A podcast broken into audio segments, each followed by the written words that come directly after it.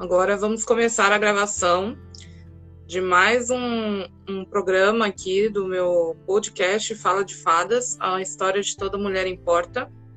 E eu vou provar para vocês mais uma vez que fadas existem. E hoje a minha convidada aqui de honra é a Edna Mara, que ela vai contar a história dela, de como ela lidou com a multipotencialidade dela sendo mãe solo.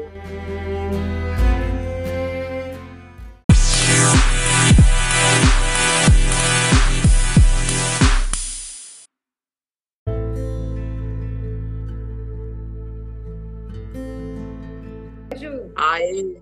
Travou tudo aqui, aí eu saí e voltei. Eu não sei se foi meu aparelho, não sei. Vocês estavam pro pessoal. Só travou pra tava, mim. Pra mim tava carregando aqui e aí sumiu. Ah, sim, aí eu peguei e saí. Falei, não, vou sair e voltar pra ver. Então deu certo. Ótimo.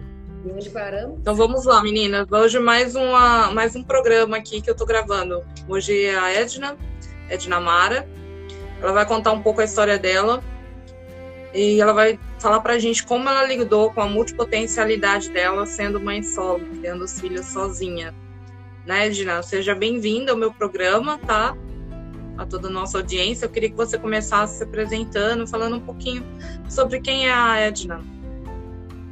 Boa noite a todos. Boa noite, Ju, minha fada, minha deusa. É... Começando assim, né? Quem é Edna? É uma pergunta tão difícil de responder, né? Quando alguém pergunta pra gente quem é você, e passa aquele filme, tudo que já fizemos na vida, tudo que somos e que já desejamos ser. E o resultado disso tudo, o que, que foi, né? Então, Edna hoje é o que? É uma filha, mãe, tia, irmã, amiga. É, profissionalmente, hoje eu sou decoradora de festas, tenho uma loja de artigo de presente também. Mas, assim, minha vida foi passando por muitas coisas até chegar a eu estar hoje sendo decoradora de festa, né? Imagino, deve ter sido uma, uma carreira e tanto, né? Que eu, eu pouco te conheço, mas eu vejo que você tem interesses em, muitas, em muitos assuntos e muitas áreas, né? É, sempre foi assim, aí meio que vira um caos na cabeça da gente, né? Você quer estar tá envolvida com tudo e ao mesmo tempo 24 horas é tão pouco para tanto, né? E aí quando a gente vai pensar em o fato de você ser mãe, você tem que ter uma vida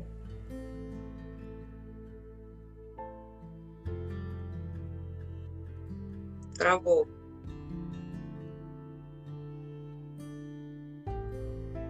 Ih, travou a internet dela de novo.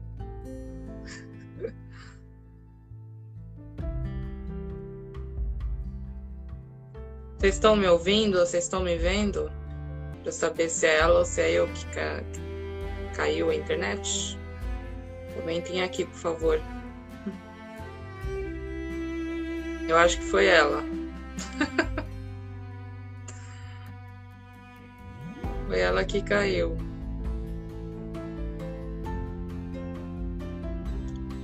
Cadê a Edna?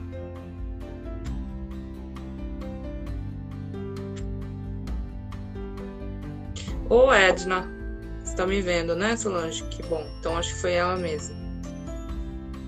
A Edna, não sei não, é. Ela precisa pagar a internet lá, porque tá difícil. ai, ai. E ela tem uma história tão incrível, gente, que eu acho que é, vai ser muito legal esse podcast com ela.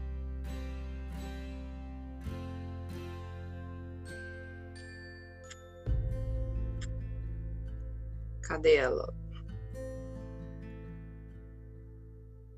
E meninas, é, não tô vendo aqui que tem várias meninas online agora na live que não me seguiam, né? Vieram através do perfil da Edna. Não sei se vocês já deram uma olhada lá no meu perfil. E não sei se vocês gostaram, né? E se tiver alguma de vocês aí também que queira contar a história de vocês, vai ser uma honra entrevistar vocês, tá bom? Vocês podem me chamar aqui depois no direct e a gente combina direitinho. Aqui esse programa ele é aberto para contar a história de todas as mulheres, independente de posição social, profissão ou status que ela tenha na vida, tá? que a Edna voltou.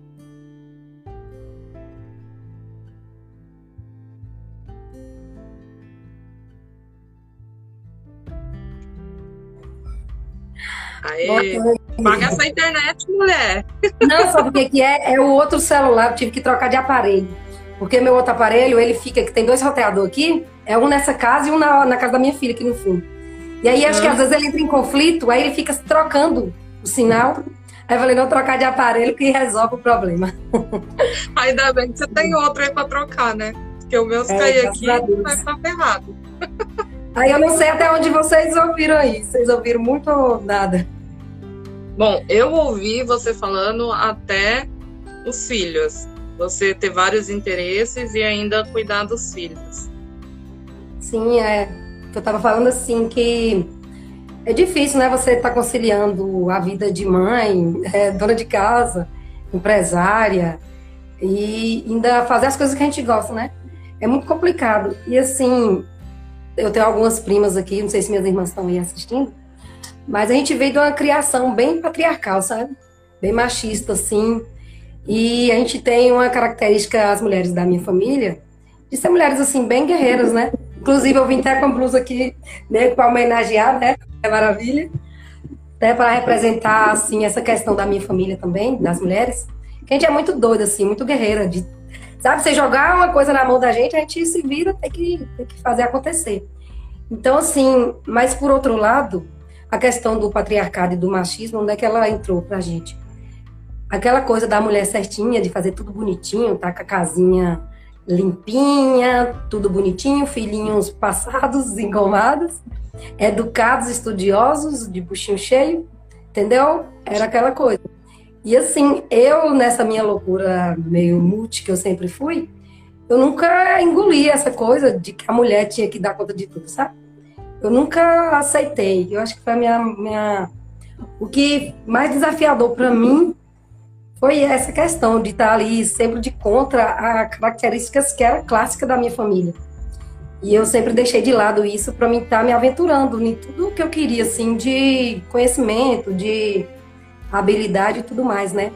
Aí por isso que a vida toda eu sempre vou assim, misturando um pouquinho de um, um pouquinho de outro, mas sempre fazendo o que tá me dando prazer, entendeu? Em questões de, de coisas que eu gosto, tanto de trabalho quanto de diversão, que for. Exatamente. A gente, nós mulheres, por natureza, somos multipotenciais, né? Já por natureza, né? Porque nós, mesmo como donas de casa, a gente é, viaja por vários assuntos assim dentro da casa. É filho que tem que cuidar, é, é faxina que tem que fazer, é vida financeira que tem que equilibrar, né? Muitas é. informações, né? Mas eu queria saber, ô Edna, como que tudo isso começou para você? Lá atrás, queria que você puxasse sua lembrança mais remota, assim, de como você se viu uma mulher multipotencial. É, eu acho, acho que assim, a, a, aquela coisa de eu chegar a ver isso como um fato na minha vida, foi assim, já depois de bem, depois já de casado e tudo mais. Porque na infância a gente faz tudo naturalmente, né? E cresce na adolescência ali, acha tudo normal, aquela diversidade de, de interesses e tudo mais, que é aquela explosão, né, de emoções na adolescência. E aí, mas assim, eu sempre tive passagens por né, trabalhos assim diferentes. Por exemplo, meu pai, ele tinha uma eletrônica. Minha mãe, professora. E aí a gente cresceu trabalhando ali dentro, junto com meu pai. Depois eu fui trabalhar com minha irmã, já com a área, assim, mais masculina, que era trator, peças de motor estacionário, irrigação. E aí eu me casei e meu marido era caminhoneiro. E aí eu já fui viver uma vida já de caminhoneira, já rodar o país e tal. E aí esse casamento me trouxe isso de, de bom, sabe? Eu, além dos meus filhos, é claro, né? O, essa oportunidade de estar viajando, eu conheci muitos estados no Brasil, rodei o Brasil quase todo. Praia e tudo mais, assim, sempre que ele ia para algum lugar que eu tinha interesse de conhecer, né? Aí eu aproveitava. Então, foi uma experiência muito boa de aprendizado. E nisso, depois, quando ele parou de trabalhar de caminhão, ele colocou a oficina. Aí eu já entrei, fui trabalhar em oficina e lava jato. E aí tudo eu caí para dentro. Eu ajudava a fazer o serviço, eu conhecia as ferramentas, tudo, eu lavava carro e tudo mais. E nas horas vagas, o que, que eu fazia? Pintura lá dentro. Aí eu tinha escritório, e aí quando eu não tinha outro serviço para fazer, eu ia pintar, né? E pintura, por exemplo, é, foi uma coisa que eu aprendi meio que do nada. Eu nunca peguei curso de pintura, mas eu sempre gostei, sabe, de artes. É, na infância, eu não deixava nenhuma tarefa, não entregava nenhuma tarefa para a professora sem pintar.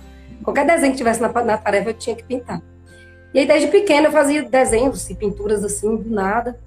E aí, quando eu fui ficando adulta, eu me interessei em fazer curso, eu não, eu não consegui fazer. E aí foi onde eu acho que começou mais essa questão de multipotencial para mim, foi mais quando eu comecei a entrar mais nessa área de arte, sabe? Comecei pintando tecido, depois fui para tela, fiz canga, tudo quanto é coisa assim que me aparecia na cabeça, eu ia fazia, sabe? Tipo, ah, tinha um estante velho ali, eu ia lá e reformava. Daqui a pouco eu já abusava, eu já transformava ela em outra coisa. Então eu sempre fui muito inquieta com essas coisas, sabe? Inclusive até dentro de casa. Todo relacionamento meu ele sempre reclamava que eu gosto de ficar trocando as coisas do lugar. Você chega na minha casa, a cama tá de um lado. Outra hora que você vem, a cama já tá do outro, tá entendendo? Então aí fica, meu Deus, esses móveis não vão aguentar, porque fica só arrastando. Então, assim, eu, minha mente sempre está muito doida, assim, querendo novidade. E aí eu vou improvisando dentro do que eu tenho, né? E aí essa loucura de multipotencial para mim foi mais nisso. E assim, quando eu estava prestes a me separar, que eu já tinha decidido me separar, eu comecei a fazer mudanças na questão do trabalho. Foi onde eu já fui adentrando em outras áreas. Como eu já estava fazendo faculdade, aliás, já estava terminando a faculdade, eu comecei já a fazer trabalho acadêmico é, cobrado, sabe? Para mim estar tá ganhando extra. Aí fui indo nessas coisas, aí já, já apareceu uns bicos de pintura, aí comecei a pintar painéis de festa, aí foi nisso que eu me tornei decoradora. Nessa brincadeirinha de, de fazendo um bico aqui, outro ali, fora que durante esse tempo eu tinha outro trabalho. E lá já na empresa que eu trabalhava, eu já estava com dois empregos lá dentro, justamente para aumentar a renda, porque assim, quando você vai pensar em uma separação e você tem filhos, igual no meu caso eu tenho três, então a renda é muito importante, né? E dependendo do valor que você recebe, você não vai estar conseguindo pagar as despesas né, de casa. E aí, mulher, sabe como é que é? A maioria é tudo doida, né? Quando quer uma coisa, a mulher, ela tem. Já fala, a mulher tem o diabo. Porque a mulher, quando ela toma decisão, ela vai fundo, né? Até alcançar o objetivo dela. Exatamente. E aí foi assim, essa minha loucura começou assim. Como que foi para o seu marido na época, né, Edna? Como ele viu essa sua multipotencialidade? Como ele via essa Edna multipotencial, que tinha vários interesses, fazia um monte de coisas? Como era para ele isso e a relação de vocês? No meu primeiro relacionamento, é, eu não tive tanto problema porque essas coisas assim tipo, voltada para artes que eu fazia, era mais num tempo vago, não, não, era um trabalho que eu levava tanto a sério, porque no caso meu trabalho era trabalhar com ele no tempo. E aí depois que a gente começou a ter um desentendimento e tal, até não, a agravar, né? Que eu cheguei a tomar a decisão de sair, que eu trabalhava com ele e não estava dando certo, mas eu saí.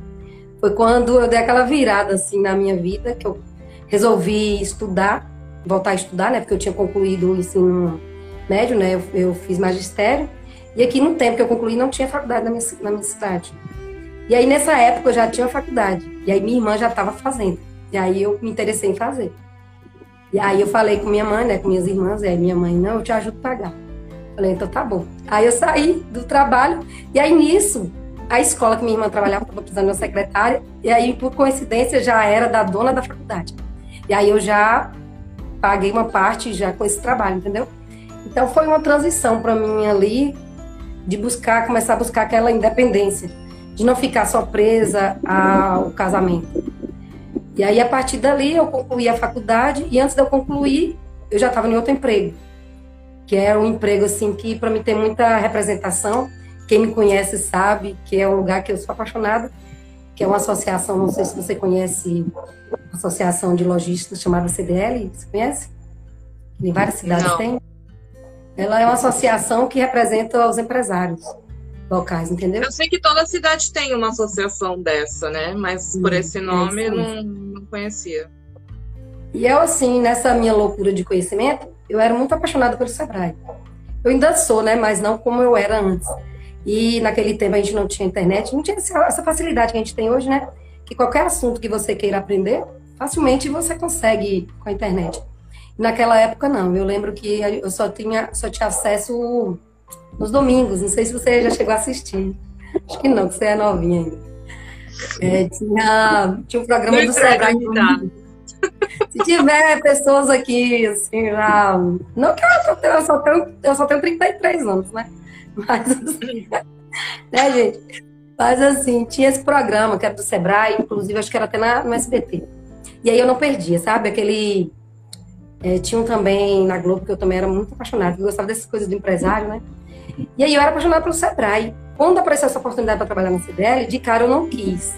Porque a, a, empresa aqui na minha cidade, essa associação, ela não era bem vista, sabe? Ninguém tinha, tinha desejo de trabalhar lá dentro. Aí para mim já foi um desafio até entrar. Mas assim, meu desejo é porque, sabe o que era o meu interesse? Era um dia ser estrutura do Sebrae, olha a loucura.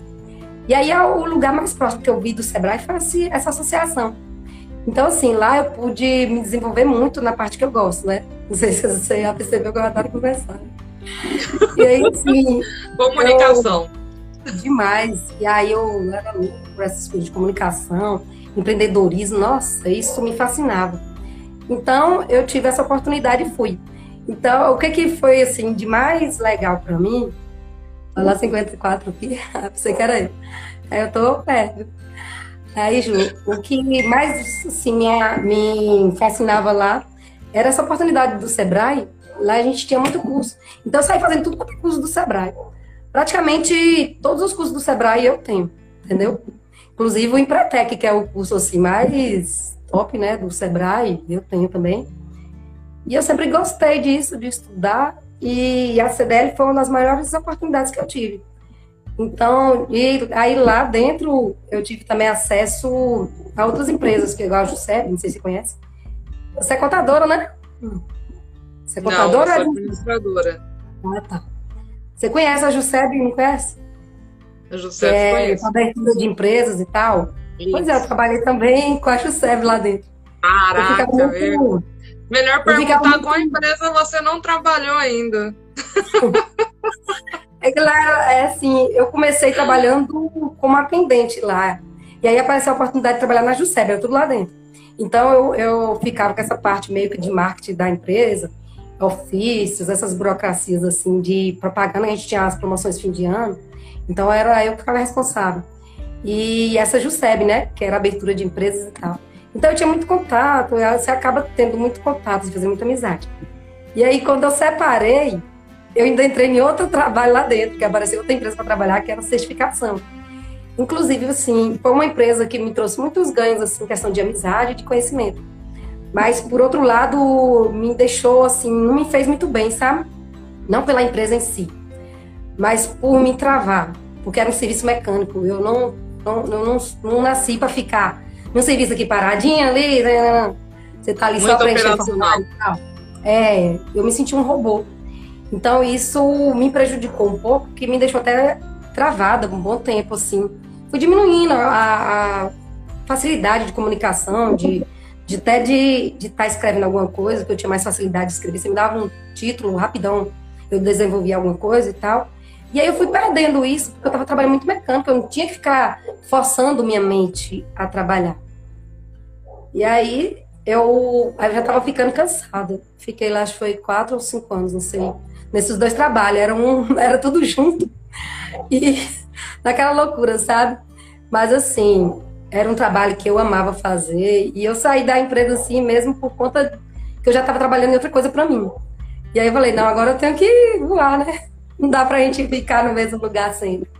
Então, assim, foi uma experiência muito boa na minha vida e, assim, de grande aprendizado. E eu, eu falava, né, toda menina que entrava lá depois de mim, sempre falei para elas, ó, oh, aproveita, porque como é uma associação e sempre vem curso, você conhece pessoas de todos os ramos possíveis.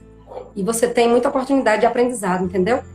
Então, é uma empresa que quando você sai, um funcionário que sai dali, ele já sai já, já fácil para entrar no mercado. Ele já tem, você passa por várias áreas. Você pega um pouco do administrativo, atendimento, é, comunicação, tudo você pega um pouco. Inclusive, eu até fiz um curso de oratório. Eu tenho até um defeito, não sei se o pessoal está percebendo que eu estou tentando não fazer tanto, que é que eu converso rápido.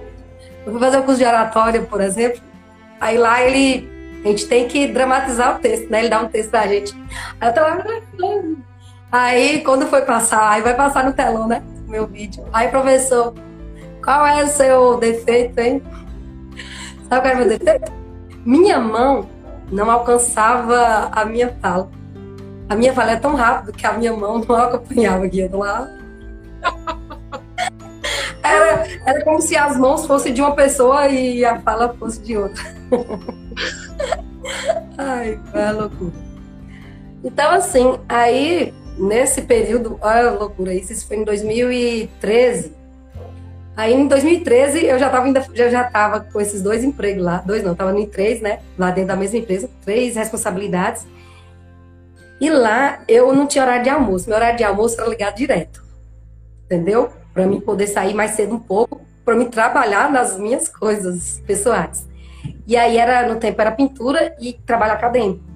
E aí eu fui abandonando um pouco o trabalho acadêmico e fui ficando só na pintura. Dessa pintura comecei a fazer bico ajudando essa moça a decorar a festa.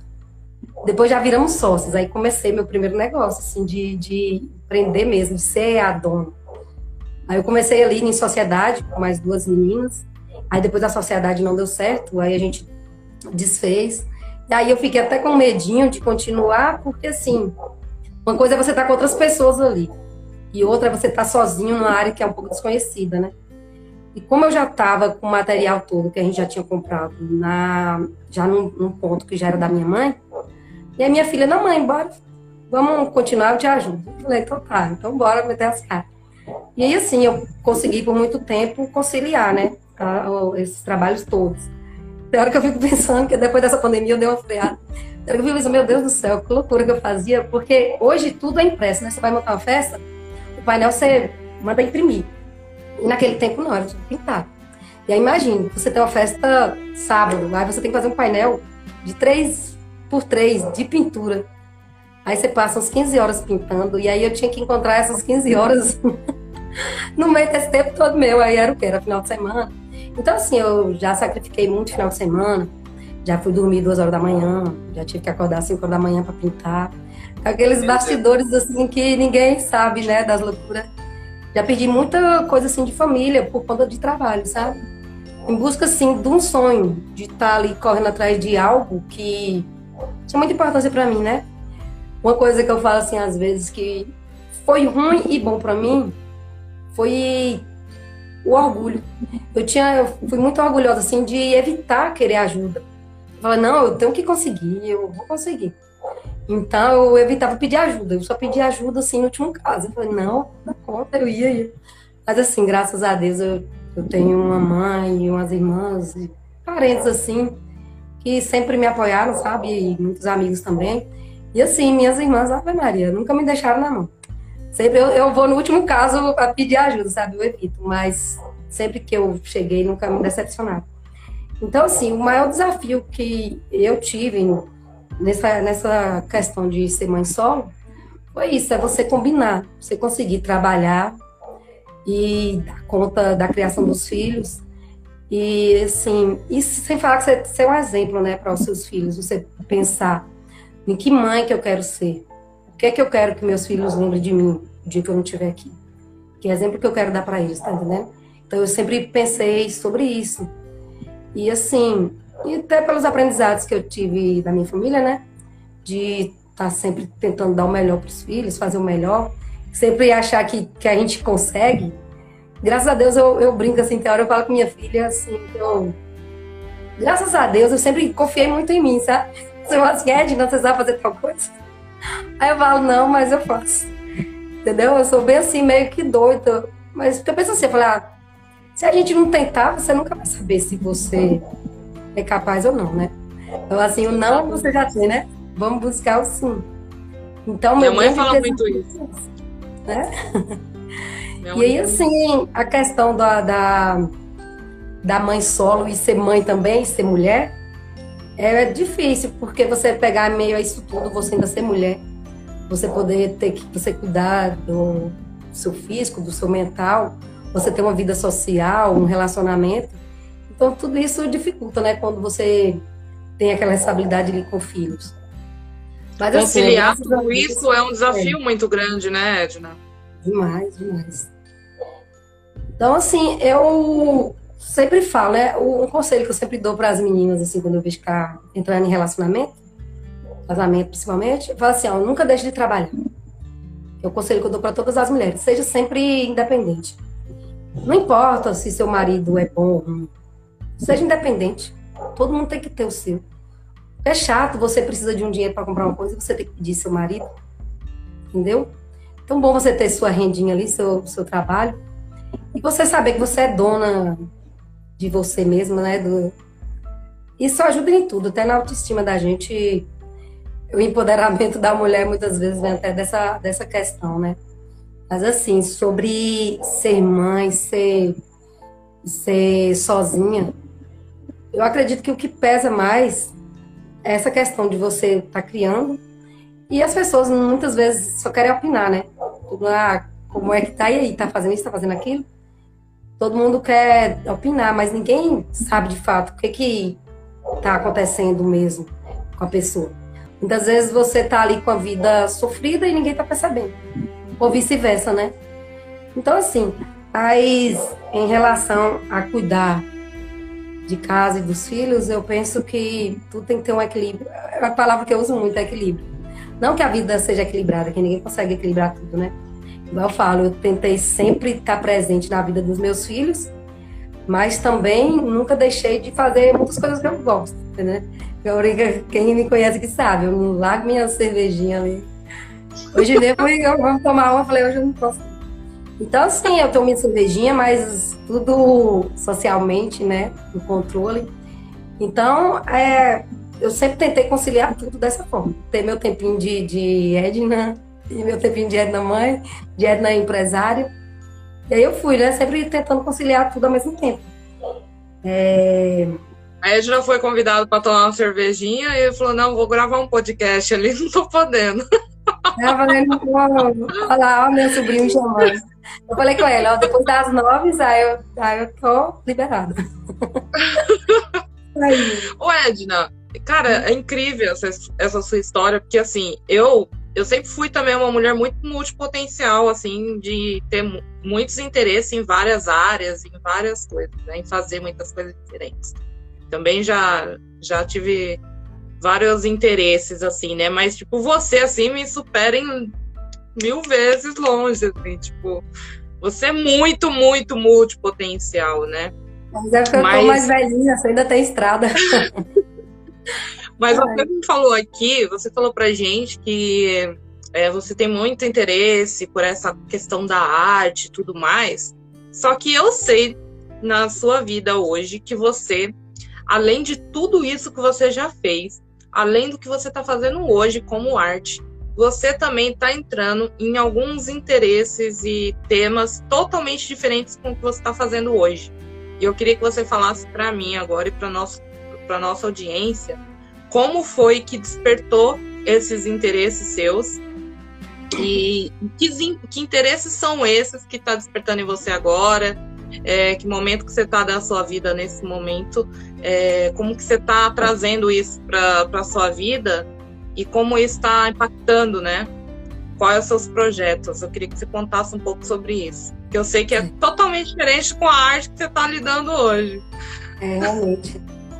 Aí a galera tá lá me esperando. Bom, gente, obrigada aí pelo carinho, viu? Amo vocês. Meus amigos aqui, minha família. Nós já estamos esperando lá no boteco pra comemorar lá. Você vai chorar, Ju, é, eu tenho, é muito doido assim minha vida, sabe? que se eu, se eu for pensar em, em, por onde eu passei, eu nunca, nunca passei por onde eu queria ter passado, de certa forma, tá entendendo? Quando eu era criança, sabe o que, eu queria ser? Minhas profissões que eu, que eu almejava era cantora, apresentadora, psicóloga. Meu então, Deus. sempre que eu pensava, minha prima que está aqui, inclusive, é até psicóloga. Eu era louca para fazer psicologia, nossa. Inclusive, eu até desisti depois que eu fui fazer pedagogia porque aqui não tinha, a gente não tinha opção, era administração ou pedagogia. E como aqui a cidade é pequena, aí meu raciocínio na época foi o quê? Como eu trabalhava em área empresarial, eu já tinha muita noção de administração, e assim, a administração, eu falei, ah, não vai me servir muito a questão de emprego, questão de salário. E pedagogia, qualquer lugar que eu fosse, é mais fácil você ter um salário melhor e uma carga horária flexível, né? Foi o meu raciocínio na época.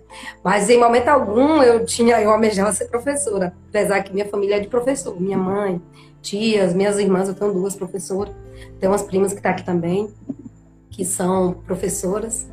Então, assim, na, na pedagogia eu desisti da psicologia, porque tinha umas partes da psicologia que eu falei assim, não, eu não tenho emocional para me entrar na pedagogia, na psicologia, porque assim, eu sempre fui muito emotiva, eu sou, sou muito ligada à emoção. E aí eu, eu falei, não, não vou. Só que a pedagogia, quando eu comecei a estudar, eu fui gostando, eu fui apaixonando, porque ela trabalha várias áreas, né? Você vai tendo doses de tudo. E aí eu já gostava, eu, como eu gosto de gente, e aí eu fui conhecer a antropologia, a sociologia, a filosofia, e a, eu me apaixonei. Inclusive, é um dos professores meus favoritos, que era o de sociologia, José Teixeira. O pessoal aqui sabe quem é. Ah, eu sou apaixonada por ele, assim. Ah, Mari, vamos... tava lá explicando que eu ficava lá, eu poderia passar o dia todo ouvindo, porque ele explicava tão bem, dava prazer, né? E aí, assim, eu sempre gostei de causas sociais e espirituais, meio ambiente, a minha ligação era sempre essa, sabe? Então, por isso que eu tinha vontade de, de fazer psicologia, porque eu tinha. Meu desejo era ajudar as pessoas de alguma forma. Porque eu, desde criança, eu sempre fui muito rebelde na igreja e tudo mais eu não entendia a religião, eu não aceitava a religião da forma que as pessoas aplicavam. E aí eu ficava buscando explicação, e eu fui crescendo ali minha adolescência, eu tentando entender, eu queria entender a religião de uma forma, do jeito que eu sentia dentro de mim, eu não encontrava nada. Isso foi até uma grande transformação que eu tive na minha vida, que quando eu me separei, eu passei muita dificuldade financeira, sabe? Quem me conhece mais intimamente sabe que eu tava com muita dívida e tudo mais, e eu tive que dar uma rebolada bem grande para me dar a volta por cima. Para mim estar tá o que eu tô hoje, foi muita noite sem dormir, foi muita loucura. E uma das coisas que mais me ajudou começou assim. Como eu trabalhava numa sala sozinha, e, eu queria alguma coisa para estar tá ali sempre me levantando a, a, o ânimo, que eu sempre fui uma pessoa muito alegre, assim, sorridente, quem me conhece sabe. Você não sabe quando eu tenho um problema. Você olhando para mim, você nunca vai saber quando eu tenho um problema. Só se você estiver convivendo comigo um dia disso, você me vê muito calada, mas se você me vê na rua, você não sabe. E aí, assim, eu sempre tive esse alto astral porque eu sempre fui muito grata. Eu, toda a dificuldade que eu tive, eu não sei também que o que me influenciou também, como eu viajava com meu ex-marido, eu tive muito acesso a ver favelas, ver a marginalização, problemas de trânsito, é, atropelamentos, eu vi muitos acidentes.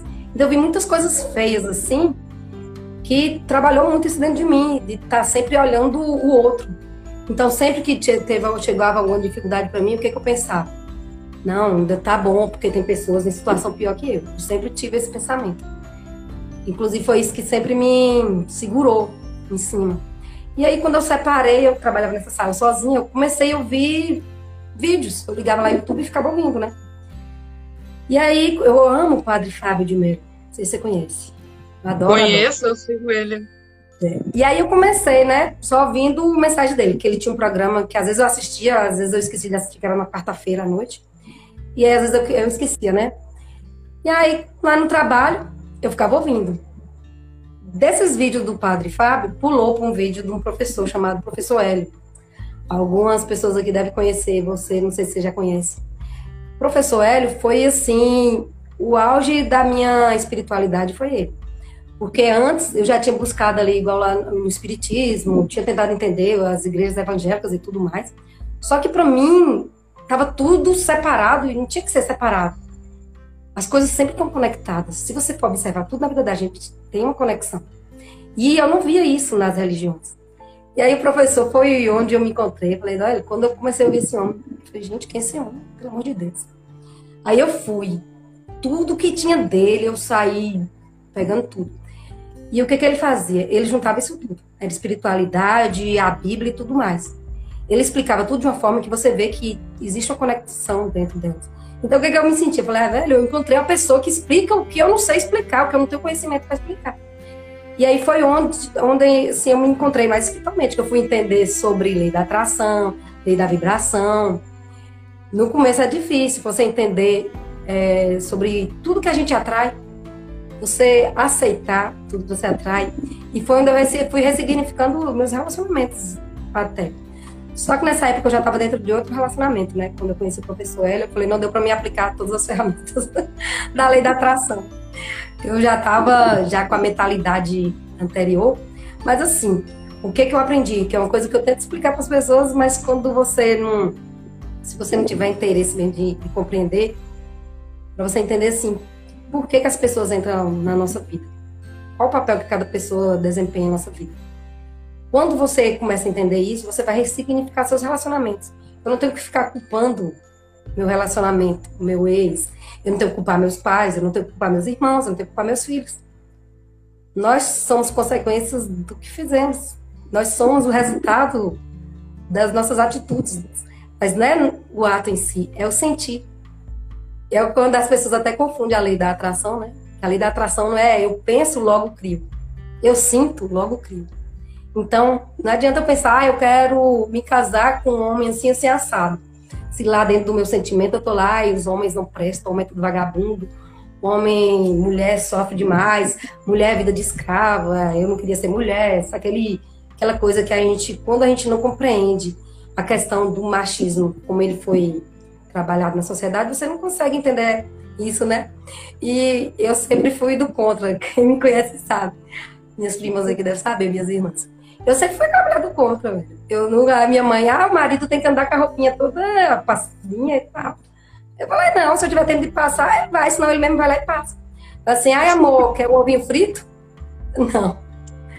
Eu, ele não vai me ouvir falando isso, tá entendendo? Eu nunca fui essa mulher de estar tá lá assim, Amélia. Eu acho que isso aí foi meu. O que me deixou ser muito. fazer muito coisa assim que eu gosto. Foi isso. Eu nunca ficar muito eu, eu batia de frente com o machismo, eu sempre bati de frente. Não que eu sou aquela feminista igual hoje, que o pessoal assim descaracterizou o feminino. Eu penso no conjunto, é o yang, né? Então, meu princípio é o quê? É complemento. Então, se eu sou uma mulher que trabalho fora e meu marido trabalha fora, chegou em casa, todo mundo tem a mesma obrigação. Eu tenho a mesma quantidade de obrigação dentro de casa quanto o marido, de criação dos filhos quanto o marido. A gente não tem que sobrecarregar. Agora, se meu marido não trabalha, a responsabilidade é toda minha. E vice-versa. Se eu trabalho e meu marido não trabalha, a responsabilidade da casa é toda dele. É uma, é uma coisa fácil de entender. A gente não tem que ter machismo, nem tem que ter feminismo, nem nada. Só tem que cada um saber seu papel. Qual é o meu papel dentro do relacionamento? também, né? É. Qual é o meu papel dentro do relacionamento? É fazer o outro feliz. E vice-versa. Só que fazer o outro feliz não é eu. É, como é que fala? Eu esquecer quem eu sou. Eu me anular para fazer o outro feliz, entendeu? E assim, querendo ou não, a gente acaba fazendo. Eu, eu fiz isso muito, justamente por conta de, dessa, dessa mentalidade que a gente tem, né? Desse patriarcado, de que a mulher, você tem que ser a mãe, dona de casa, trabalhar, e se sobrar tempo, aí você cuida de você, não é? E eu, assim, eu sempre lutei contra isso, mas eu, eu demorei para me sair dessa mentalidade. Demorei muito. Então, assim, eu falei, ah, fui viver o sonho das outras pessoas. Ah, seu sonho é esse? Vou te ajudar no seu sonho. Quando seu sonho estiver encaminhando, eu vou lá sonhar meu sonho. E aí eu sempre fiz isso, eu, não, eu nunca vivi meu sonho.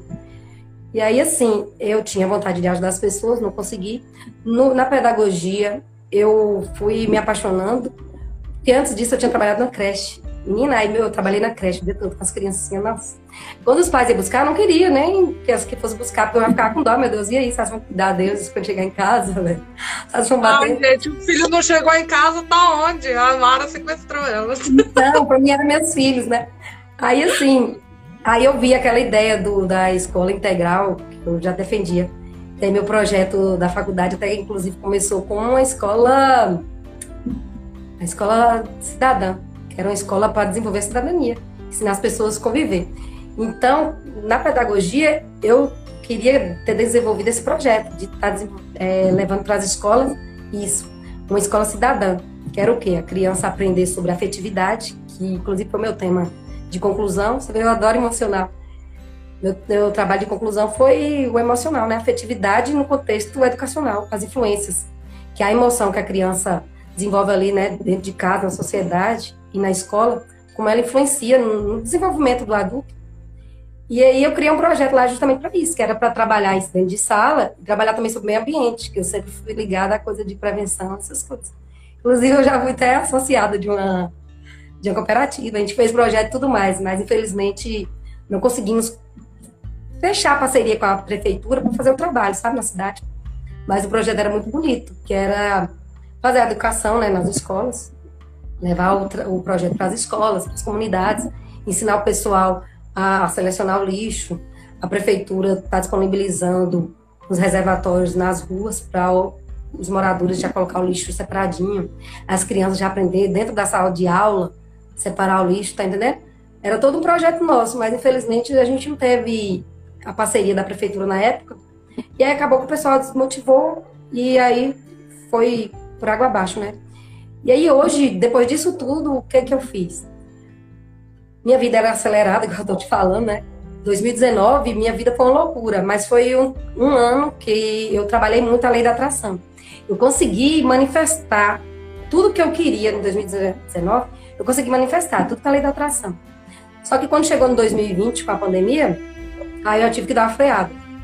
E nessa freada, aí eu falei assim, eu vi assim, meu Deus, que porra, eu tava ali com tudo tão encaminhado, os meus planos tudo é, parecia que dá certo, né? E aí vem a pandemia e pá, e aí? Aí eu falei, ah, vai ser só um mês, dois meses, beleza, vou aproveitar para tirar umas férias, né? Descansar. Aí nesse descansar, cadê? E não voltou, e como eu trabalhava com festa, né? E aí eu fui indo, depois eu tive que mudar, inventei outra coisa para fazer. Só que nesse meio tempo, o que, que eu fui fazendo? Eu fui voltando para fazer coisas que eu não tinha tempo para fazer. Que era ler um livro, era acompanhar coisas da Bíblia que eu gosto e eu não estava tendo tempo. E aí eu comecei a acompanhar mais essas coisas, a mexer com minhas plantas, porque eu também não tinha tempo mexer com planta. Aí fui voltando para dentro de mim, da minha casa, dos meus filhos, fui recuperando mais essa coisa que, eu, que era o que eu ia fazer o dia que tivesse tempo, né? Depois que eu tivesse conseguido alcançar meus sonhos, aí eu ia ter essa vida. Aí eu falei, não, não tem dinheiro, não tem trabalho, então vamos tá ver o que, que dá. sobrando? É, tô com tempo, então vou, vou tentar viver o que eu não vivi. Aí, ano passado, eu fui fazendo isso e fui mudando a atividade um pouco. A gente começou a trabalhar com papelaria, que foi o que estava sendo a renda da gente, né, na época. E aí, chegou o final do ano, eu falei, não, 2021 eu vou fazer uns cursos, ver se eu faço uns três cursos aí. E aí, eu fui procurar uns cursos. Eu falei, nesse ano, os cursos que aparecer primeiro, eu vou fazer. Aí eu fiquei, né, procurando curso. Mas assim, eu sempre quis trabalhar com gente, mexer com gente. Aí eu falei, não, eu quero ver alguma coisa para mim mexer com gente. E aí esse ano, o que que eu o que mais ressignificou para mim foi isso. Eu falei, não, vou estudar e ler. Inclusive aqui é meu quarto, ó, isso aqui é um escritório que eu criei dentro do meu quarto. Porque como eu tava sozinha, aí eu falei, não, agora o quarto é meu. Meu quarto é meio grande, aí eu falei, não, vou dividir tudo aqui, porque eu não tenho que ficar ali as pessoas na sala me atrapalhando em nada. Aí eu fiz meu quarto dos sonhos, né? É uma mesa aqui cheia de livro, é um livro para lá, lá livro para outra, é papel, caderno. E aí minhas noites é assim, minhas folgas é aqui, Helena, estudando. Então, aí eu falei assim, nossa, você tá achando de viver para fazer isso? Eu falei, não, isso aqui é uma coisa que eu sempre quis viver, nunca tive tempo. Sempre não foi minha prioridade, tá entendendo? E aí hoje eu tô fazendo isso. Então, eu tô trabalhando em uns projetos com as amigas, agora novas amigas, né, que eu conheci justamente nesses cursos. E assim, e buscando isso, né, que eu sou muito ligada ao emocional e à espiritualidade. Eu quero trabalhar alguma coisa voltada a isso, entendeu? E aí meu desafio agora é esse. Gente, é muito incrível, né? Tipo, você navega assim muito fácil, você tem uma habilidade é incrível de navegar em muita, muitos interesses assim que você olhando assim, não tem nada a ver uma coisa com a outra, né? É, Mas é, você, com a sua multipotencialidade, você consegue unir tudo, né? Igual a arte mesmo, você pode unir junto com, esse, com esses assuntos que você está trazendo agora. Você vai trabalhar é, isso no assim, digital, né? É. Só que assim, a mente da gente vira um caos às vezes, sabe? É um mutuado de informações. Aí, igual eu brinco, eu falei, não, velho, parece que é uma pasta ali que eu vou baixando tudo que eu vou achar na internet. Sabe? Você baixou a imagem, você baixou um texto, você baixou um vídeo. Aí depois vira aquela bagunça de tanto de, de, de pasta dentro dessa pasta. Mas assim, Ué, esse ano eu tô aprendendo a organizar essa pasta. Meu HD. Eu, ótimo. É, a gente tem que organizar, eliminar o, o excesso, né, para deixar o novo Isso. entrar, né? Mas, Edna, é, mediante a toda essa multipotencialidade sua, é, quantos filhos você tem mesmo? Mulher, eu falo que eu tenho oito filhos. Eu tenho, três, eu tenho três filhos, três cachorros, uma tartaruga e um gerro. Ai, minha vida hoje Mas, é essa. Me fala uma coisa, Edna. Diante de tudo isso, como os seus filhos lidam com essa Edna multipotencial? Com essa sua habilidade multipotencial? Como eles veem você? Eu, assim, por um lado, isso até me favorece, sabia? Porque como eu me interesso por várias coisas, automaticamente a gente tem muito interesse em comum, mais meus filhos. E assim, eu sempre tentei equilibrar, sabe? Aquela coisa, eu sou aquela mãe que fala assim, a mãe. a Angela tá falando de mim. Fala assim, a mãe tem que ser rígida, tem que ter regras, a mãe tem que ser amiga, o que, que a mãe tem que ser? Então eu tento ser um pouco de tudo. Eu falo assim, ó, a mãe, mãe e pai, eles têm que ser amigos do filho, mas não é coleguinha. Não é coleguinha que você tá ali de igual para igual é seu filho ter confiança em você, saber que pode contar com você em qualquer situação, mas ao mesmo tempo ele saber que você que manda, que quem dita as regras é você. Então eu sempre deixei isso claro para meus filhos. Mas eu sou assim, eu sou caras e bocas para todo mundo. A gente tá sempre rindo, brincando. A gente faz piada, eles brincam comigo, eu brinco com eles e tal. Mas assim, nunca para ultrapassar, sabe, o limite ali do, do respeito. Então, graças a Deus, a gente tem uma relação muito boa. A gente conversa sobre tudo. Você vê tanto assim, é, tem hora que eu converso com meus filhos, porque parece que eu tô conversando com adulto. Eu converso política com eles. Você vê a opinião deles, que não é eu que formo a opinião deles. Eu não fico ali obrigando eles a ter o pensamento que eu tenho de religião, nem de política, nem nada. Eu deixo eles entender da forma deles. Mas eu tô sempre mandando conteúdo, né? Eu falo o que eu penso, eu ouço o que eles pensam. Eu não, nunca impus. Eu, assim, eu tenho duas palavrinhas que eu sempre gosto, fora amor, né? Que é respeito e equilíbrio. Eu acho que essas palavras, elas estão em todo qualquer relacionamento. Então, se eu respeito, eu tenho que respeitar meus filhos, a individualidade deles. Da mesma forma que eles têm que respeitar a minha. Em qualquer espaço, é trabalho, é relacionamento, tudo respeito vem antes. Até sobre essas questões de preconceito e tudo mais, a gente fala, né? eu sou muito eh, radical, às vezes, em pensar que as pessoas perdem tempo brigando por coisas necessárias, como a questão de muito preconceito e tudo mais. Não que isso não seja importante, mas eu falo assim, que a gente tem que brigar por respeito. É respeito. Não importa a sua cor, sua sexualidade, o tipo de roupa que você gosta de, de, de vestir. Eu tenho que respeitar, a vida é sua. A vida que você tem é sua. Eu não tenho que ficar lá de, tentando ditar suas regras. Cada um tem suas regras, então eu tenho que respeitar a sua vida. Sua vida só me diz respeito quando ela está atrapalhando a minha. Então, fora isso, não diz respeito. Então, assim, ah, eu, eu sou o que eu quero dentro do meu. Você seja o que você quiser dentro do seu. Agora, no meu espaço, você não pode querer ser o que você quer, se quiser ser dentro do meu espaço, né? Cada um no seu quadrado. E eu sempre levo isso para meus filhos. É espiritualidade, é tudo, qualquer coisa que a gente conversa. Aí, graças a Deus, a gente tem uma relação muito boa. E até a questão, assim, de trabalhar, eles sempre me ajudam. Ou em casa, na rua. Minha filha, inclusive, trabalha comigo. É minha, eu faço, é a minha sócia. E meus Sim. filhos me ajudam assim no que pode, sabe? Eles compreendem meu trabalho, me ajudam sempre que, que eu preciso. Então, assim, velho, eu acho assim que a gente tem que ser parceiro de todo mundo. Mas a gente cria filho pro mundo. Minha obrigação como mãe é ensinar o bem e o mal, é dar educação, dar comida, dar um teto. Mas a partir do momento que eles crescem, que eles viram adultos, eles já sabem o que é o certo e o que é errado, tem que voar, eu não tenho que ficar é, escolhendo o que, que eles têm que ser, o que, que eles querem estudar. Eu não, não, não posso estar tá entendendo essas coisas. Falo, não, você tem, que, você tem que buscar o que seu coração quer. Porque assim, eu mesmo eu pedi muita coisa na minha vida por não estar tá buscando o que meu coração queria. A gente sempre se deixa para depois. Por quê? Ah, você tem que cumprir o que a sociedade quer, o que o marido quer, o que a família quer. E aí você vai sempre se anulando, deixando os seus interesses para depois. E não deveria ser assim, né? A gente tem que primeiro pensar na gente, depois, depois ver os, o, o, restante, né? É. Agora, o, o Edna, eu eu vejo assim que para você desenvolver tudo isso que você desenvolveu na sua vida, você teve que abrir mão de muitas crenças, né? Eu queria saber que tipo de crença você significou na sua vida para conseguir ser uma mãe solo e se aventurar, né, nesse monte de interesses aí. Porque não foi assim do dia para noite que você resolveu, né, é. lidar com igual no seu projeto que você está desenvolvendo, lidar com espiritualidade, trazer essa coisa do do é, desenvolvimento pessoal, né, emocional para as pessoas.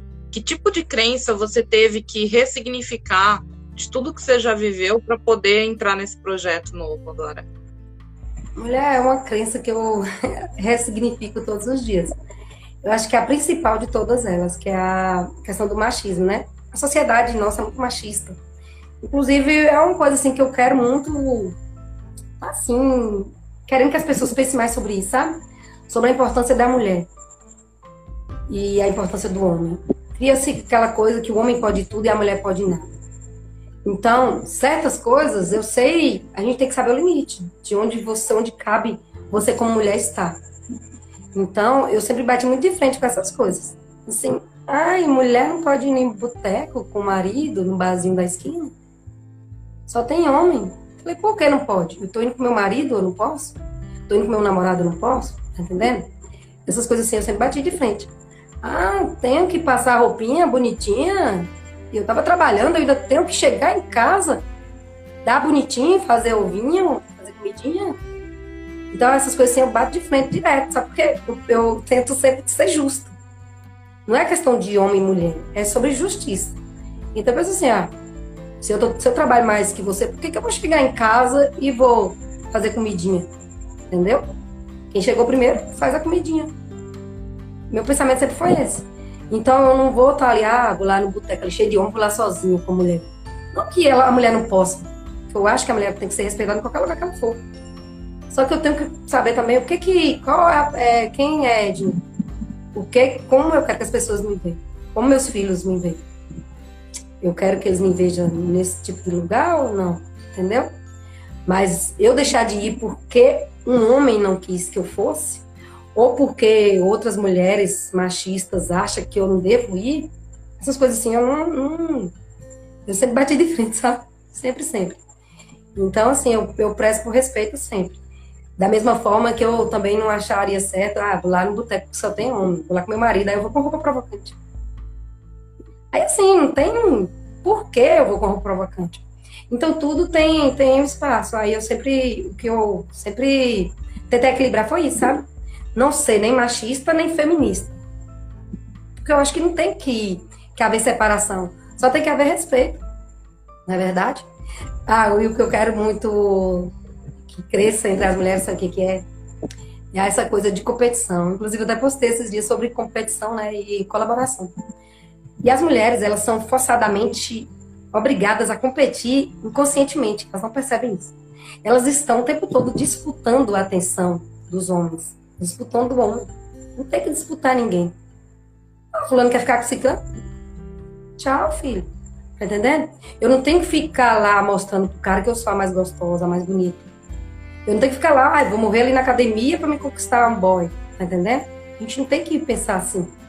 A gente não tem que pensar como objeto. A mulher ela tem que mudar esse pensamento de ser um, um objeto. A mulher ela se tornou um objeto pro homem. Então ela acha que ela tem que estar sempre competindo, ela tem que estar sempre melhor. Então as mulheres elas se traem por isso, porque elas estão sempre competindo umas com as outras. E os bonitos tá lá, né? Escolhendo a dedo. Ai, deixa eu ver com quem eu vou ficar hoje. Ai, fulana tá mais gostosa, vou ficar com ela. A gente não tem que ser um produto na prateleira, né? A gente tem que ser o quê? Eu seja o que eu ser. Se eu quero engordar, que eu engorde. Se eu gosto de vestir vestido que eu visto. Se eu gosto de camiseta que eu visto. Entendeu? Quem gostar de mim vai ter que me aceitar do jeito que eu sou. E ponto. Eu não tenho que ficar concorrendo. Só que as mulheres têm que, quanto mais essa mulher crescer com essa mentalidade de não competir, ó, você vai ver como é que a evolução da mulher vai acontecer. Porque o homem ele não vai escolher mais. As mulheres que vão escolher. Hoje, quem é as mulheres que escolhem? As mulheres empoderadas, é o quê? Só que muitas vezes as mulheres, elas, elas acham que elas são empoderadas, mas não são. Elas trabalham, elas são independentes, se vestem do jeito que quer, mas continuam lá sendo objeto. Sendo um produto de escolha. Elas continuam lá competindo. Aí elas ficam naquela ilusão, ah, eu sou é, ponderada, eu tô escolhendo, mas ela não tá. Ela continua sendo escolhida. Então a mulher tem que largar essa posição de ser objeto de escolha e sair.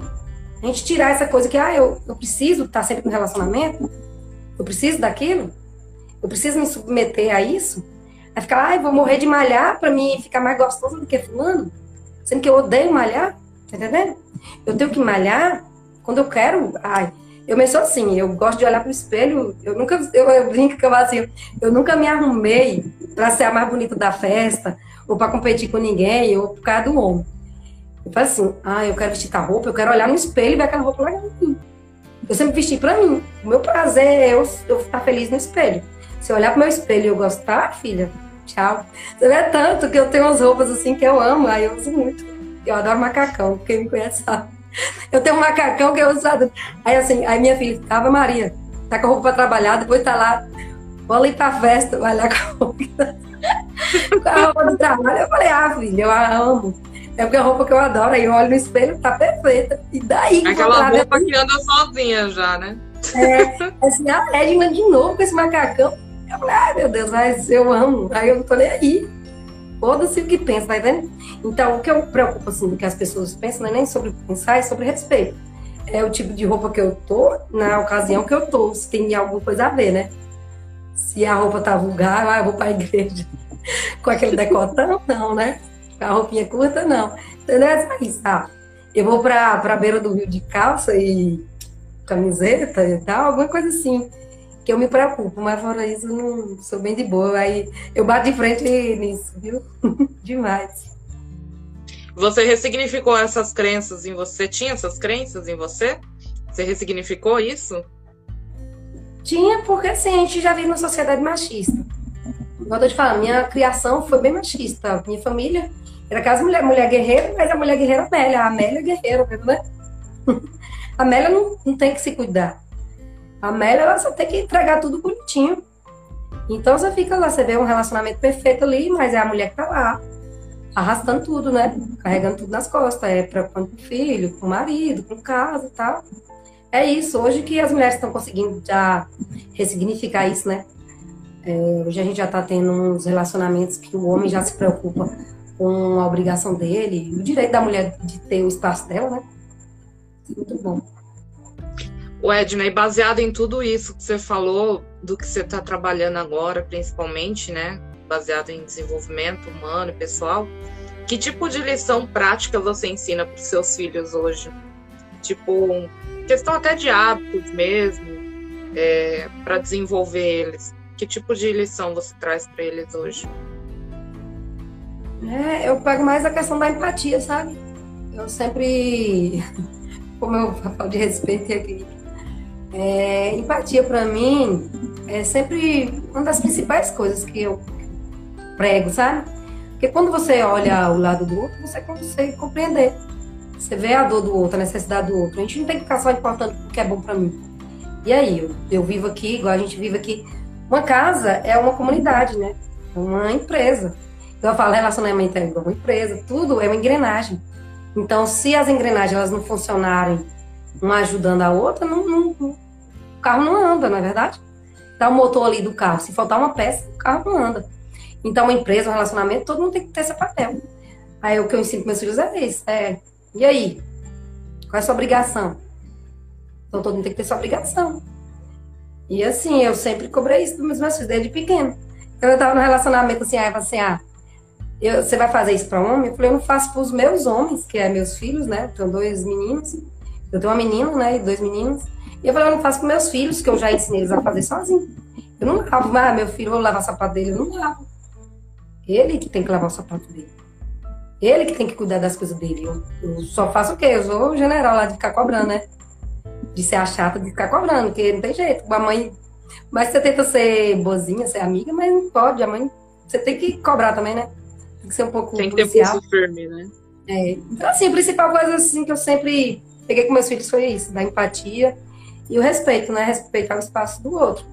É, eles entre si e entre as outras pessoas, respeitar. E não aceitar que ninguém diminua o que eles são, fazer eles se sentir menor, né? Se sentir inferior. Eu sempre deixei eles se sentir superior. De não ter. de não ficar importando com a opinião dos outros. Olha o que os outros pensam. Você é você. Você não tem que importar com seu coleguinha, com seu amigo, como ele é ou deixa de ser. Você é você.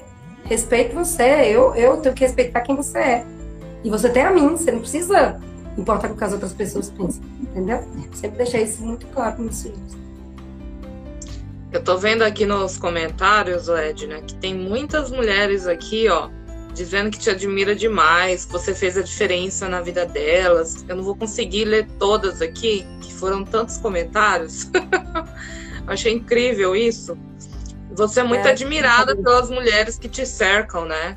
E eu queria Obrigada. que. E eu queria que você me dissesse, o Edna, é, é, que tipo de transformação assim você já conseguiu impactar nessas mulheres já que te cercam, assim, que tipo de, de ajuda que você conseguiu dar para elas em algum momento da vida delas, de alguma dificuldade que elas enfrentaram. Queria que você contasse uma história, pelo menos, para gente. É, Se você puder, né, Clara, né? É, tem que tentar, mas assim, de, de, assim, de, de, de repente é difícil. Assim, uma característica que eu tenho muito forte, que inclusive é que eu falo que eu deveria estar trabalhando nessa área com pessoas, eu tenho muita facilidade de ganhar confiança das pessoas. Quem está aqui, quem me conhece sabe. Eu sou aquela. Provavelmente sou... alguma delas vai contar alguma coisa aqui nos comentários. É, é, a gente tem. Tipo assim, eu sou aquela pessoa que todo mundo confia. Assim, ah, eu quero, eu tô com, eu quero desabafar, Ed. Entendeu? Porque assim, eu não vou julgar a sua situação, o seu pensamento, nem nada. Tô lá para ouvir, eu falo meu ponto de vista. Meu ponto de vista é uma coisa, agora eu julgar você faz ou deixa de fazer, tá entendendo? Então, eu, tô, eu sou muito mente aberta para isso. Às vezes, sobrinhos, não sei se tem algum aí ainda. Eles também, tudo dá para conversar comigo, da tia Edna. É. Minhas irmãs também, nós somos quatro, mas as três, assim, eu, eu sinto que elas sempre preferem, quando quer conversar, mais é comigo. Aí, meus cunhados também. Aí tem um que fica, quer conversar, vem aqui tomar um. Aí, assim, a minha isca é essa, sabe? Você é, vem aqui, toma uma geladinha aqui. Ah, meu Deus. Aí eu tenho que ir. Aí, assim, eu, eu, eu brinco que quando eu separei da outra vez, né? Aí ficava todo mundo chamando pra beber, pra sair pra conversar. Sempre alguém me chama pra conversar, né? Ô, Ed, eu tô com a cabeça tão cheia, bora conversar. Aí eu brincava com o povo assim, gente, eu vou começar a trabalhar de personal frente. E nisso, na época, eu nem tinha praticamente nada de personal frente na época. Né? No Brasil mesmo, o povo nem ouvia falar isso. E aí, eu nem sabia que existia. Eu inventei isso assim, na época, né? Eu falei, não, agora eu sou personal frente. Aí ficava, ó, é 100 reais a hora, fora as despesas. aí eu ia... A despesa normalmente era uma cerveja, né? era, era. O pagamento era só na cerveja. E aí, assim, eu sempre tive essa facilidade, sabe? Das pessoas ter confiança em mim. Mas, assim, eu também sou muito parceira eu acho que tem muitas mulheres assim que eu consegui fazer alguma mudança. Eu lembrar agora assim, mais igual as meninas do meu trabalho lá, que eu sempre, tudo que eu sabia, eu ensinava. Tem uma que eu acho que não tá aqui, Andresa, que é minha filha, minha filha fora do casamento, né? Eu brinco. É, a gente é prima, e a gente vai descobrir que era prima até depois, que ela estava trabalhando comigo. E aí, assim, a gente teve uma ligação muito boa. Então foi uma pessoa assim que ela sempre ressalta, né? A influência que eu tive na vida dela, assim, profissional. Daí a gente virou amiga, a gente ah, é amiga, best friend. E eu tenho muitas pessoas assim na minha vida, graças a Deus. Aí eu não sei assim te dizer de ajudar, porque eu sempre faço uma conexão tão boa com as pessoas que a gente se ajuda, sabe? Então eu não olho assim, eu tá fazendo alguma coisa para uma pessoa, eu não vejo como eu tô ajudando. Aquilo ali é tão prazeroso para mim e eu não, não, não, fico, tipo, eu não consigo nem ficar lembrando de detalhes assim, porque eu faço na maior naturalidade, com que eu gosto, sabe? Eu não, isso assim eu não levo assim na conta, né? Eu não presto atenção assim na conta. Mas eu, todo mundo que me conhece sabe que você chegou perto de mim, eu fiquei feio. O que eu puder fazer por você, eu vou fazer. Eu sou muito parceiro. Eu não abandono, não. Eu só abandono se você me. Aí, tchau. Enquanto você é ali companheira comigo, é fiel, você pode contar comigo sempre. Que o que tiver a meu alcance, quem, quem são os meus aí sabe. Mas a partir do momento que você pisou na bola comigo, aí eu não, eu não perco tempo, sabe? Pra mim, quando eu viro, eu virei, virei, tchau. Não vou ficar lá remoendo, nem condenando a pessoa, simplesmente eu sigo, né? Mas graças a Deus, eu não tenho, eu não tenho inimizade assim com ninguém, sabia? Eu me lembro aqui, assim. Não, tô vendo, tem muitas mulheres aqui, ó, falando é, que te admira demais, que você impactou elas de alguma forma na vida delas. E isso é o que importa, né, gente? Tipo, as, a sororidade que hoje está faltando muito no mundo, né? Que é mulheres ajudando mulheres, né? Que é, é igual você comentou aí que tem a gente se preocupa muito em competir umas com as outras ao invés de ajudar umas às outras, né? É e a ideia que você falou aí do personal friend, eu acho incrível. Eu acho que você tinha que adotar isso aí na tua linguagem aí do, do digital, porque é uma coisa totalmente diferente que eu acho que vai dar resultado, viu? As pessoas é. se conectam com isso. Isso é verdade. Não, é bem legal isso, eu gosto. Eu até brinquei, mas assim, na minha página tá lá. Eu vou trabalhar com isso também. É, no, e coach, né? Que é a minha principal. Agora estou fazendo também uns cursos de terapia também, que é uma coisa que eu acho bem legal. Então, assim, é um, é um, são áreas que eu gosto, aí eu tô aprofundando, né? Cada vez que eu que aparece alguma coisa que dá para encaixar aqui, eu tô encaixando. A gente vai indo. Mas assim. É... Pode falar, desculpa. Não, pode concluir. Não, pode falar. Te interrompi.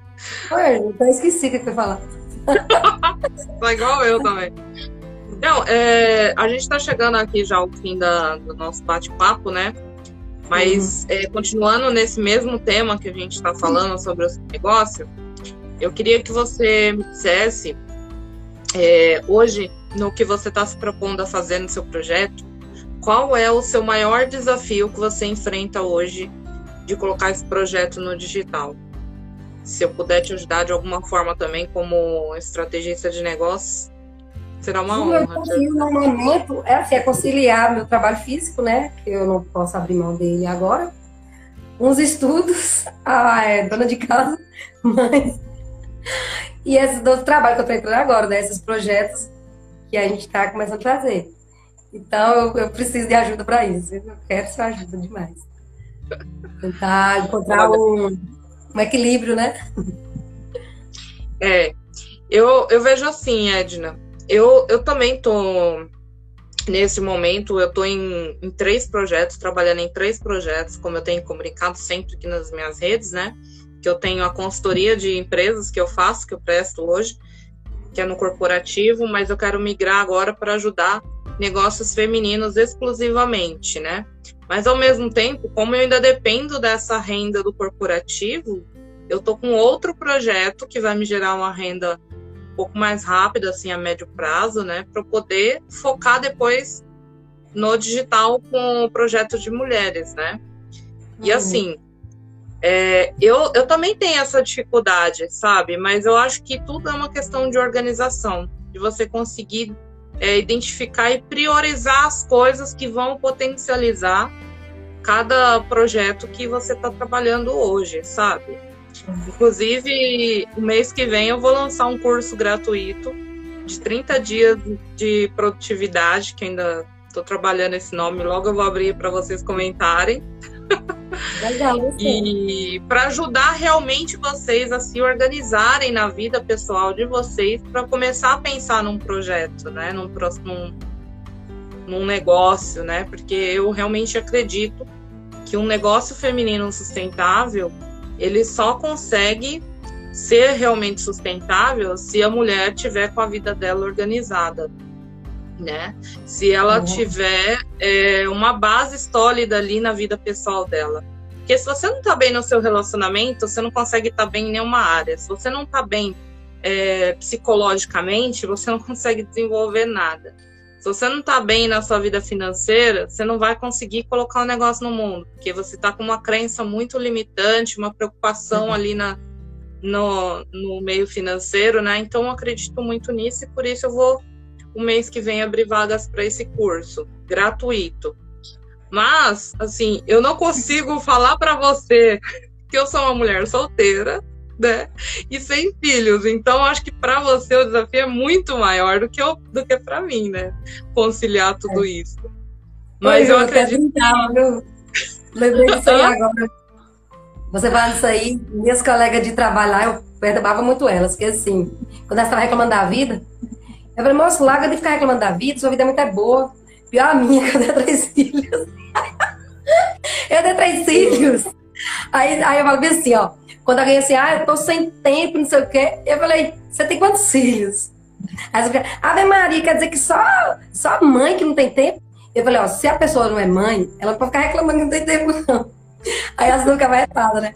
Não, realmente, é, todo mundo, de acordo com sua agenda, com o tipo de coisa que você usa para se envolver, o tempo é escasso, né? E querendo ou não, acho que toda mulher é meia multi. Ela não é, ela quer ser. Mulher, ela não, não fica só em uma coisa, né? Mesmo que a gente com aquela mulher povo lá, que a gente tem que descaracterizar essa coisa da mulher povo, mas a mulher, ela gosta, a mente da mulher ela é muito produtiva, né? Ela gosta de estar ali, é. coisa nova. Mas eu acredito muito, Edna, na questão da organização.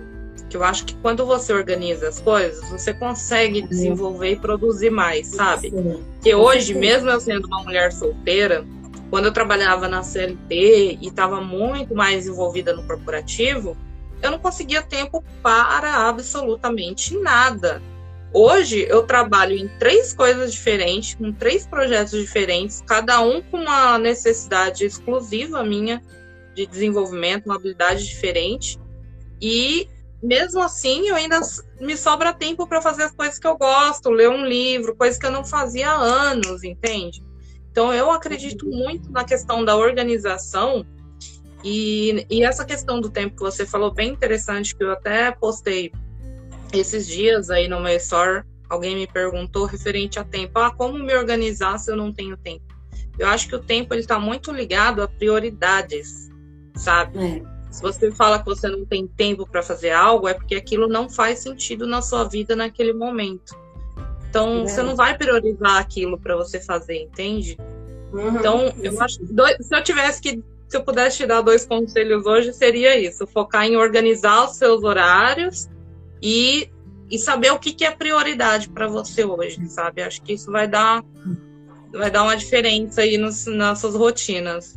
Eu até estou fazendo isso, tem, tem nem um mês ainda não. Eu até fiz uma mudança no meu trabalho, porque assim, como a gente tem a loja física, só que a gente trabalha muito mais no virtual, né? Do que no físico.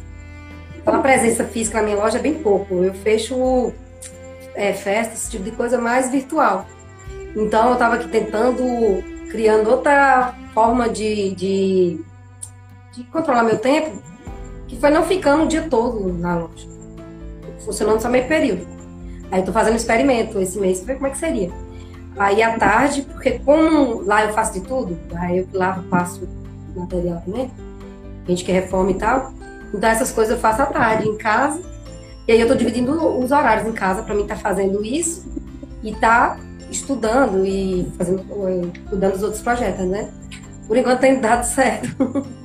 eu espero que, que, que vá fluir, né? ruim. Com certeza. Mas realmente, a, é organização, produtividade é resultado da organização. Com certeza, em todos os sentidos. Tanto mental quanto físico, né? Faz um diferencial assim. O tempo aumenta, né? Quando você tem uma organização. A produtividade é bem maior. Se produz mais em menos tempo. A Ângela falou que já está curiosa já. Calma, uhum. Ângela, que em breve é. eu vou vou soltando as coisas, eu estou preparando o curso aqui, é muita informação. Que eu quero realmente trazer algo que, seja relevante e, e, realmente transforme a vida das mulheres, sabe? Que participar desse curso. Uhum. Eu não quero fazer um curso só por fazer, eu quero fazer, dar o meu melhor. Não é porque é gratuito que eu vou uhum. entregar qualquer coisa, né? Verdade. Agora, o Edna, eu queria, nesse momento que a gente já está finalizando aqui essa, esse podcast maravilhoso que a gente teve, um bate-papo muito enriquecedor com você. Você tem muitas histórias é, e muita coisa para agregar na vida das mulheres, né? E de toda a nossa audiência. eu queria que você deixasse uma mensagem agora para as nossas ouvintes. A mensagem que eu deixo é o que eu ressignifiquei na minha vida, né? Não foi nem sobre crença, foi sobre a vida mesmo. O resultado da pandemia para mim. Que a pandemia ela me fez frear. Porque eu, como a maioria das pessoas, vivia sonhando. A, o, a sociedade nossa é muito consumista. A mídia, tudo, prega o consumismo. Eles estavam mostrando sempre o que você tem que ter. Ah, o meu carro é tal carro. Aí já vem outro lançamento. Ah, eu quero eu tenho que trabalhar para mim trocar o carro. Eu tenho que trabalhar para mim mudar minha casa, comprar um sofá novo, para mim trocar meu celular. A gente está sempre com esses planos. E a gente se, se anula deixando para depois. Ah, quando eu conseguir isso, eu vou ter aquela vida, né? E o que, que a pandemia trouxe para mim? Eu tive que frear. Eu vi meus sonhos ali. Eu, eu vi, eu, ó, eu perdi o chão, na verdade, quando veio a pandemia. Nos dois primeiros meses, eu tava de. Eu falei assim, não, eu achei que era provisório, né? Ia passar ali aquela, aquele tormento do. ia ser controlado e tudo ia voltar ao normal. E eu já tava, já tinha uma renda ali, que estava tudo planejado, os planos que eu, que, que eu tinha pensado, estava tudo. Falei, não, vai dar tudo certo. Porque meu, ah, eu quero morar numa chácara e tal, aquela ideia minha estava bem formada na minha cabeça há anos, e eu vinha ali vivendo aquela ideia. E aí, quando a pandemia veio, eu me vi sem chão. Aí eu falei, velho, não vai, vai dar, esse treino vai acabar acabou para mim. Aí eu pensei, não, eu tenho que reinventar minha vida. Só que eu passei alguns meses assim refletindo sobre isso. E o que que eu levo de lição para mim e para quem está me ouvindo? É voltar um pouco, dar uma pausa na vida, para um pouco para observar. O que que você está vivendo? Você está tendo qualidade de vida? Você está proporcionando qualidade de vida para seus filhos? Sua rotina tem qualidade de vida? Você faz as coisas que você gosta? Você tem tido tempo de qualidade com seus filhos, com sua família, com a pessoa que você ama? Tem? O que que eu mudei na minha cabeça quando fui fazer essas perguntas? Eu queria ser quem? Qual sentimento que eu iria ter quando eu conquistasse meus sonhos? Como é que eu iria me sentir? Eu me senti feliz e realizada. Eu ia amar minha casa, minha casa seria o local perfeito, minha família ia ser perfeita lá dentro daquela casa. Então, meu sonho, a realização dele é esse resultado que eu teria. Então, o que, que eu fiz? Ah, acabou meu sonho, então e aí? Minha casa é essa? Então, eu amo minha casa. Eu amo meu sofá, eu amo minha rua sem calçar. Eu amo, eu amo meus bichos, eu amo meus filhos, eu amo minha cama. Eu comecei a olhar, voltar para dentro de mim. Ah, eu quero ter um jardim cheio, cheio de árvore, mas eu não posso. Então, vou ter meu, meu quintal cheio de planta. Então, fui. Eu adoro verde, então fui. Ah, comecei. Todo mundo sabe, eu ainda vou, ai, me dá uma plantinha. Sou, sou, quem tiver planta, gente, eu quero. Então, eu saio pegando planta. E aí eu ressignifiquei minha vida. Então, eu comecei a sentir o que eu queria sentir, o que eu iria sentir quando eu tivesse realizado. Então, eu comecei a ser quem? O que, é que a gente quer no final das contas? A gente quer ter paz, a gente quer ser feliz. Então, eu fui, eu criei a minha paz. Quem era a Edna lá daquela casa lá do futuro? É a Edna de boa, que tá ali em casa, lendo o seu livrinho antes de dormir, que vai ali assistir um filme com os filhos, que passa um tempo de qualidade com seus filhos, com ela mesma. É a Edna que vai para academia. É a Edna que, que passa uma argila na cara às vezes. É a Edna que preocupa com ela, que quer dormir, que quer ficar ali, tá, às vezes, sem fazer nada, ou jogando conversa fora, bebendo. É a Edna que quer viver, que quer ser feliz e, e ser feliz com as outras pessoas. Então é isso. Quando a gente para de olhar esse mundo de fantasia, de só querer, a gente começa a olhar para dentro da gente, a gente vai ver o tanto que a gente está perdendo de viver com as pessoas que a gente tem e de estar tá levando felicidade para outras pessoas. Ainda mais na situação que a gente está hoje, tanta gente passando dificuldade. Aí às vezes você fica lá só naquele egoísmo, só pensando em ter, em ter. Aí você não faz seus filhos felizes, você não é feliz. E aí? Se você morrer hoje, você viveu o que você queria viver? Você ah. fez as pessoas que você ama feliz? Você foi feliz? A reflexão é essa, é Pare e pense, você está sendo feliz? Se você morrer hoje, o que, que vai sobrar de você? O que, que você deixou para os seus filhos? Você teve momentos de qualidade com eles? Com sua família? É isso, é repensar e recuperar o que a gente ainda tem. Quando você começa a amar o que você tem, quando você começa a se amar e cuidar, ter gratidão pelo que você tem, tudo muda. Não é que você vai ficar rico da noite pro dia. É porque o valor que você dá para as coisas vai mudar dentro de você. Você vai ser feliz porque você aprendeu o que é amar. O que é simplicidade, né? Então é isso, gente. Bora amar. Meninas, anotem essa mensagem que é poderosa. Então não é, pelo que eu entendi, que a, Mara colocou aqui pra gente, é, não, é, não é o que eu quero ter, é o que eu quero ser, né? Que é o é. mais importante pra gente. Isso. Edna, quero te agradecer muito, muito, muito, muito mesmo pela sua participação. Eu adorei a sua visita aqui no, no meu programa Falar de Fadas. Obrigada. Eu acredito que acredito que essa participação sua aqui vai acontecer outras vezes, porque você tem muito a agregar para essas mulheres todas. Sim, é Deus. É. eu quero agradecer, aproveitar também agradecer você, né, pela, pelo convite, agradecer as meninas aí, Ângela, é, minhas parentas que estão aí, meus parentos, que eu tinha uns sobrinhos aí, e o pessoal também que segue a gente, né? Obrigada a todos. É um prazer estar aqui compartilhando esse momento especial. Gente, é a minha primeira vez. Ai! Nossa, é a minha primeira verdade. vez. É, que honra para mim, que honra para mim. Que honra é, para mim participar da sua primeira live. Ui. Valeu, Ju. Obrigadão, amiga. Ó, te amo. Também te Obrigada, amo, minha amiga.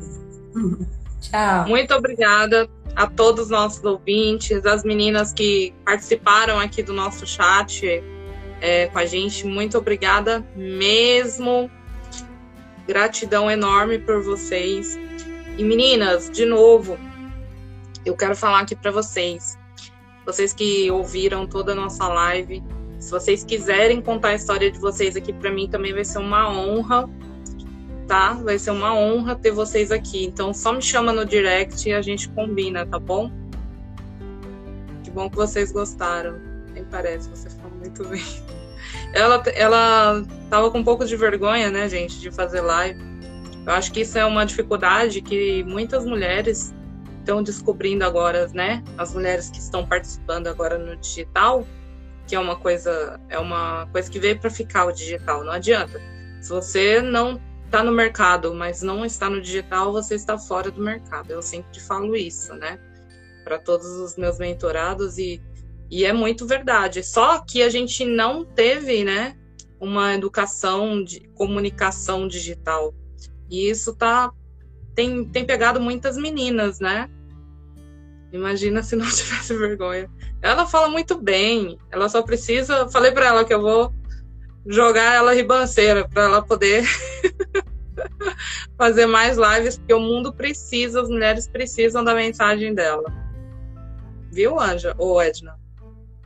Obrigada, viu, meninas? Obrigada mesmo. E eu vou encerrar aqui essa live, que já a gente já passou até um pouquinho do horário, mas foi incrível. Obrigada pela participação de todas vocês e até o próximo episódio.